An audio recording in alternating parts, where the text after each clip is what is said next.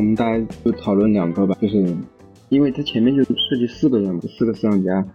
就是一个问题是看了这些思想家之后，就是大家感兴趣的点在哪？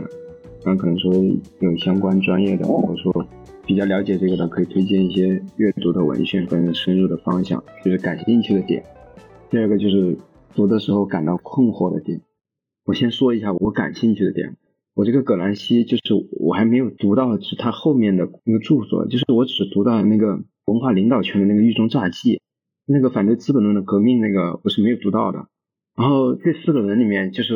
我对科尔斯就是 是完全不感冒，我觉得可能是我专业背景的原因，就是我对葛兰西、卢卡奇跟戈德曼可能说更感兴趣一点，但是因为他们可能说会讨论一些文学跟艺术的一个问题，然后我有有几个困惑哈。第一个是文献上面的困惑，可能说何成可以帮我解答一下。就是卢卡奇他讲到他要反对这个恩格斯的自然辩证法，就是尤其是就在这个历史与阶级意识里边，对吧？来讨论到，就说马克思主义是一种社会理论，所以他要的是一种社会的辩证法，就是这个十六页，而不是说一种自然的辩证法。然后关于自然的问题，不管是在马克思的学说里面，还是在现象学里面都非常重要。就是我想知道的是。就是恩格斯讨论自然辩证法的文献是哪一篇？然后第二个问题是，这个我感觉可能说是一个翻译的问题。就是大家有看到，就是卢卡奇他在他分析这个青年黑格尔的时候，这个黑格尔在这个伯尔尼时期提到一个概念叫实证性。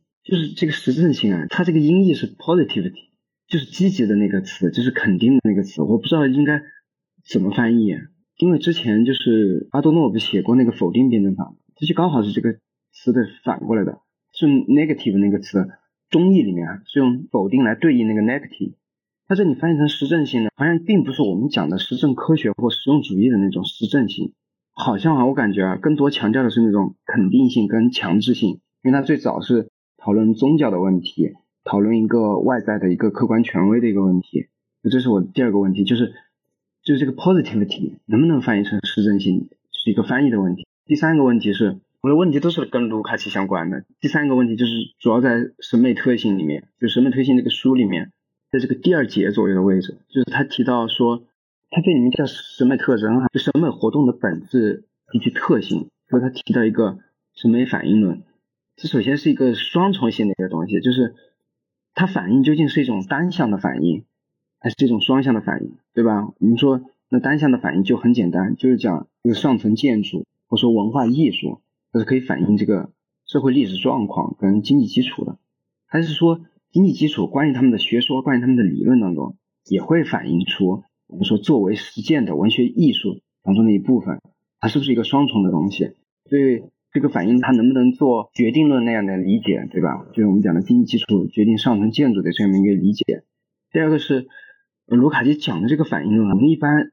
泛泛来理解的话啊，他是说。是文学艺术当中会反映社会历史的状况，或者说现实生活的东西。有的理解说，这个可能会反映作家或艺术家他生平他经历过的一些事情。但是我看到他这里反映，这有另外一种表达，就讲的这个反应不是艺术作品反映了什么，而是表达本身就是一种反应。意思不是我们从这个作品当中看到了什么，是我们在构思的过程当中。我们就是在把一种现象的反应移到自己的实践当中，所以他在这个第三节提到艺术的起源及其历史命运，然后他提的这个讲法，这个我感觉可能不是卢卡奇的问题，可能是这个编著者的问题。他提到他说艺术起源于模仿，对吧？啊，他说这是卢卡奇的新见解，我就不太懂他是在何种意义上来讲的，对吧？我们讲呃就是非常早的时候，乃至在柏拉图以前，我们就讲艺术就是起源于模仿的，只不过我们不一定用。Imitate 那个词，有可能就是用 mimesis 那个词，但这个应该是一个非常古老且非常权威、强势跟主流的学说。就在何种意义上，我们可以说卢卡奇的艺术起源于模仿是一种新见解。我觉得这四个问题啊，就是一个文献的问题，一个翻译的问题，一个理解的问题，跟一个编著者他自己写作跟他总结的问题。这个实证性，我当时读的时候也确实感觉有点违和，就是 因为他把实证性套到宗教上了。我当时我确实不知道该怎么理解。对，他主要是他讲的这个实证性，讲的是真理的问题。因为我之前看那个，尤其是看那个启蒙辩证法里面，就是从这个问题入手了。只不过他不是用实证性，我，当然我看的也是中医，它叫肯定性的辩证法。肯定性的辩证法就是从辩证来辩证去，其实就是为了一个肯定性的东西，或者要一个肯定性的一个结局。他的意思是，肯定性的这种结局会导向一种新的，就是那种新的蒙蔽或新的迷信，就是这个肯定性的这个东西，可能说是理性啊，可能说是启蒙啊，他是这么来理解的。我感觉这个实证性啊，好像至少跟中文语境里面那个实证性，我就觉得非常的奇怪，就非常的违和。我们讲实证性的时候，感觉讨论是在科学或者说研究工具上面的一个问题，就是你这个究竟是实证的还是思辨的，对吧？你这个是审美的还是说科学的？他讲的好像是处理的，甚至都不是真理问题，而是真理的来源以及真理需不需要论证的问题。我感觉是。你你问的那个自然辩证法，那不就是恩格斯那一本自然辩证法吗？就那个七三到八二年有一本手稿，就叫自然辩证法。然后他生前的时候，这个是没有发表过的。然后后来的时候，在那个马克思文库莫斯科的第二卷里面有。然后在后来的时候，还有一本叫做《恩格斯与自然辩证法》，这本比较新，是那个康佳后来在那个德国的一个出版社出版，二零年的时候。针对这个，还有一个什么对他的一个书评，就是在那个马克思主义文库的左翼文化里面也有相关的。然后我说我的体验啊，我就是我我是大概读了一下，但是因为我没什么哲学背景，然后这里面全篇都是黑格尔，所以我读的我就发现好像我少读了什么东西。然后因为其实我对哲学其实也不太感冒，但是。可能里面有些问题，感觉还是蛮有兴趣的。比如说那个，就是刚才十五提到的那个，艺术是社会现实的反应，是这么说的吗？这个论调确实，我虽然不知道是在哪看到的，但是确实感觉也不信。然后还有一部分就是感觉比较有意思的，可能就是他就是聊那个卢卡奇对于存在主义的看法。然后还有一部分就是他讨论非理性主义的那个。我觉得算是蛮有意思的吧，因为这个话题其实放在现在不太过时。就是如果如果从当时的时代背景来说，非理性主义在二战前后，那确实有一种爆发的趋势。我我们回来就是从历史来看现实，确实是可能有一些可以借鉴的那种视角吧。然后还有一个提法，我觉得还蛮有意思，就是这本书上说卢卡奇认为。审美原理事实上具有一种拟人化的特性。我虽然没有太理解，但是感觉这个说法很有意思。对，很不能理解他这个拟人化这一点。然后他包括科学跟审美那个地方，我觉得也是理解反应论，就是他跟我们所讲的那种反应论很不一样。我们所讲的反应论，其实基本上是从创作论的角度或者说欣赏的角度来讲的。就创作的角度就讲的是你这个个人的表达凝结在这个艺术当中，它实际上是社会内容的体现。我们说，我们欣赏的时候，我们欣赏的时候，我们欣赏的也往往是这个作品背后所折射的社会历史内涵，对吧？即使我们欣赏的是形式，这个形式本身，它也是某个具体的历史时期的它的那个社会内容的一个意涵。但是他在区别科学与审美的时候，就是讲这个拟人化与非拟人化的区别的时候，他就有一句话，就是刚才山青说的五十多页这个，就是说咱们究竟是从客观现实出发。把这些提升到意识当中，还是从内部向外部，从人向自然的一种投射。那按理来说，审美意识应该是要囊括科学意识的。为什么要囊括科学意识呢？就是审美反应，它首先要把现实的本身的内容跟范畴提升到意识当中，他自己有一个融会跟理解之后，好吗？然后他再开始创作，再创作出自己的艺术作品，再从内部向外。所以是先从外部到内部，再从内部到外部。那么科学似乎。它这种讲法里面，它只需要一个从外部到内部的一个转换，所以我感觉他们两个之间不是说明显的界限，它好像是一个包含关系。我之前不是跟你讲有那个卢卡奇研究指南吗？然后他第一卷那个艺术与生活就是在讲早期卢卡奇的资本主义批判理论，然后他有本第三卷，第三卷是审美与本体论，就是后期卢卡奇的一些理论构建，然后里面就有非常多的那种论文，就是第三卷里面就是会。探讨那个理性的毁灭，然后探讨黑格尔哲学，还有那个二十世纪三十年代就是卢卡奇那种哲学、美学、文学批评理论的内在关联。但是没有选这本书，就是它是一个很长的论文集，然后每一篇论文之之间就是各自聊各自的，就那种读完之后应该还蛮难讨论。包括里面还讨论了那个卢卡奇和本雅明啊，然后还有一些什么主体转向之类的。如果你们对那个比较感兴趣的话，我觉得可以去配那两本书去看。读的时候就是就是有感兴趣的点，或者说就是觉得就他是讲的就是很不符合我们之前的那个常识和我们理解的地方。我读的时候，因为我读的也很少，最感兴趣的是他关于异化的这样一个观念。首先要区别物化和异化，说物化是一个不属于客体化的一个中性的现象，它本身其实不带有什么价值判断，它就是自然会出现的一个东西。第二小点，物化是资本主义社会的普遍现象，异化会使人的本质和存在相冲突，然后人的本性受到压抑、变形和伤残，它所带来的危害就会使得人们要么陷入粗糙的经验主义，或者要么就陷入抽象的乌托邦主义。然后他在谈到后者的时候，我觉得这种情况跟我和我身边的人所经历的一种心境非常类似，就是在对一种大环境的无力之下，然后仿佛只能陷入一种对于局部的或者个人的改造之中，但是同时又其实很不安定，因为总觉得还没有做，就是没有真正在做些什么东西。然后这个是恰好就应和了一下现实，所以我就觉得很受触动。那你这个作者好像每写一个思想家的观点，他都要总结点评一下的样子。这个书感觉还是有点老的。它其实偏偏教材了，但是国内也没有特别新的、特别好的。然后，嗯，我们可能就是直接从教材入手的话，并不能够很好的先对这个作者有一个自己的印象。而且那个卢卡奇，他大部分的著作都是没有建成体系，他就中断了。像那个海德堡时代的美学研究。然后后面小说理论、剧展的时候，还有一些讲那个托斯耶或耶夫斯基初期的著作。然后到晚年的美学还有伦理学，都是一些未完成的著作，都停留在一种，还有一些停留在构思的阶段。他特别想写一个关于伦理学的大著作。然后作为那种大告结束的形式而出版的那个著作，就是有那种片段性的随笔的积累，也是那种很不完整的，像那个灵魂与形式。然后历史与阶级意识，它是一本把那个已经发表的文章汇集起来的著作，然后有很多是以完成状态为目标的，但是又因为它逝世了，或者是很多理由，他就不得不停在那种未完成的状态，然后以至于他的很多著作其实没有太建成体系，你去读的过程中，你就是要自己去给它扶起来，这个还蛮痛苦的，我觉得。那个卢卡奇研究指南，我刚才看了一下，在微信读书上有哎。对对对。是的，我其实有纸质版，但是没有在宿舍里。还有一个问题，其实就是，就有些他们当年讨论的议题，可能距离现在已经有点遥远了，就进，就我们我们进入不了那个历史的语境去理解他们到底在说什么。再加上他们更多的讨论其实是，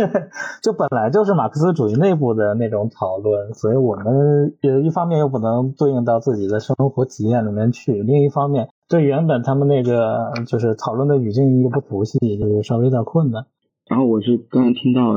就是讲的那个物化意识的那个问题，就是就十八页到十九页那个问题，我觉得这个地方是不是编著者的问题啊？就是。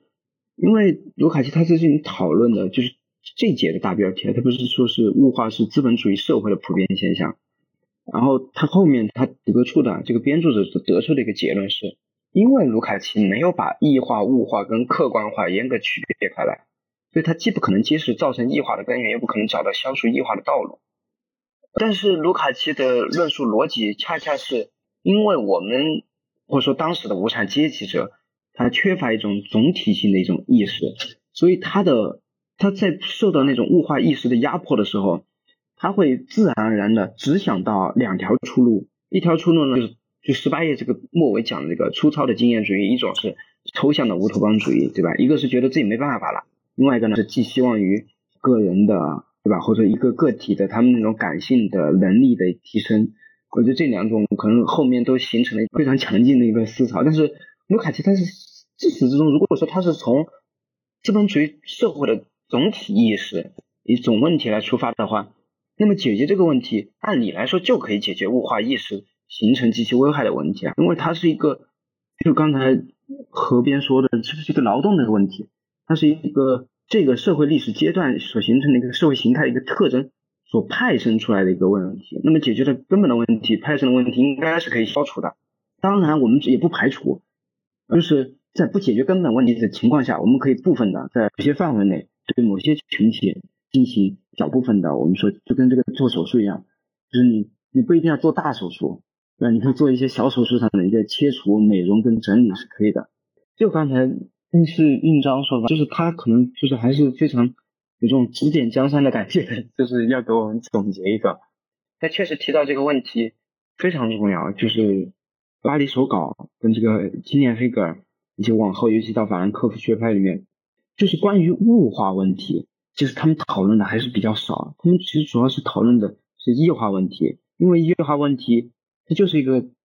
有病，就咱们就是先看到这是一个病，咱们先不是先看到本质，我们看到的是现在的生活人人们他意识上、行为上有这种的，从生活本身就已经异化了。异化了，我们来讨论这个问题，说那它有可能说是现在这个社会历史阶段的一个物化特征和。物化逻辑，那么也有可能是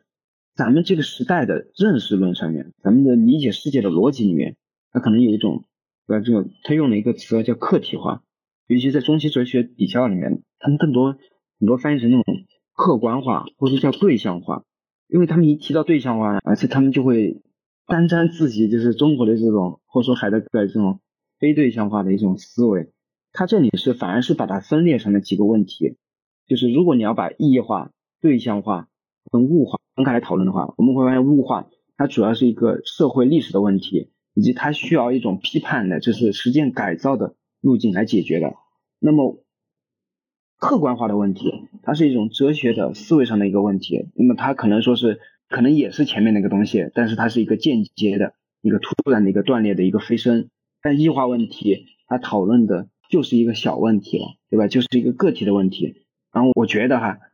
在咱们这个社会里面，很多人或者不少人，他是可以暂时的，或者说一定程度上的消除自己的异化意识，或者说至少让它减缓一些的。我们反而是按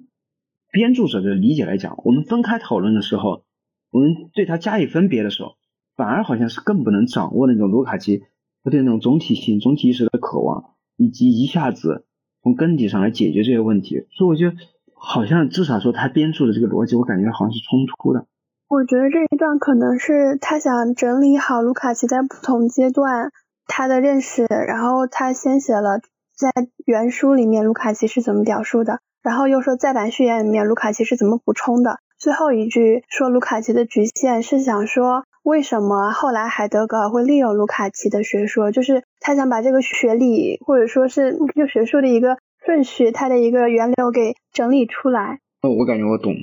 就是那我可能是就是尤其这个历史阶级是不是青年卢卡奇的著作？然后他再版序言的时候，他可能可能都不在匈牙利了，是不是都跑到苏联去了？推翻了自己早期的一些理论，就是到社会存在本体论的时候，他就开始对自己历史阶级意识那个部分的一些理论开始进行了反驳。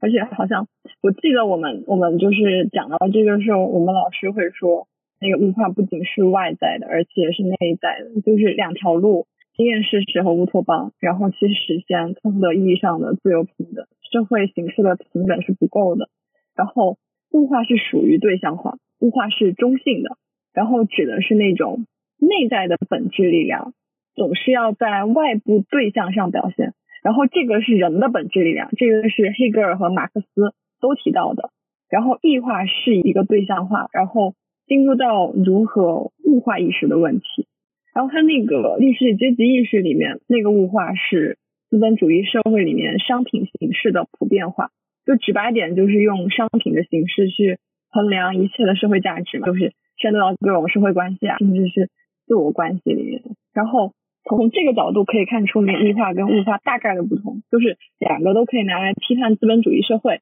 但重点不太一样。一个是比较突出资本主义制度下人，主要是无产阶级的那种无力感和受支配感，然后另外一个是指一个商品价值的普遍化，然后一个异化的人是那种无力的，然后没有意义的病态的人，然后另外一个物化的人是一个彻底接受商品价值观的人。不过那个黑格尔脉络里面那个异化，并不是后来马克思说的那种关于劳动的异化，就黑格尔他觉得世界是绝对精神组成的。然后被外化的物体已经没有办法认识自己本身的时候，他就产生。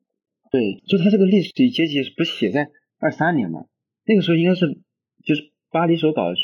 出版之前，然后很多人就是特别激赏的这个卢卡奇，也是因为就是他探讨物化问题的时候，就是非常巧的，在他没有看过那些文献的情况下，就是他讲出来的东西跟巴黎手稿里面的就非常类似，就巴黎手稿是围绕劳动所讲的三个物化的问题，或者是三个异化的问题，就包括什么商品到劳动啊，人跟自己的劳动产品。我觉得这个确实还挺神奇的，就是咱们讲，就是你照着马克思讲，可能说 照着他建构阐释，可能说那不成问题，但是他自己阐释出来一个东西，马克思这种就是没有得得到公开的一个文件当中得到一个证实，尤其是青年马克思的一个证实，我觉得挺神奇的。因为很多人觉得卢卡奇其实非常伟大，也非常厉害，不过在马里面，就是马院里面，他的存在感不是很高。好，那我们今天就到这，我拜拜，拜拜，拜拜，拜拜，拜拜，拜拜。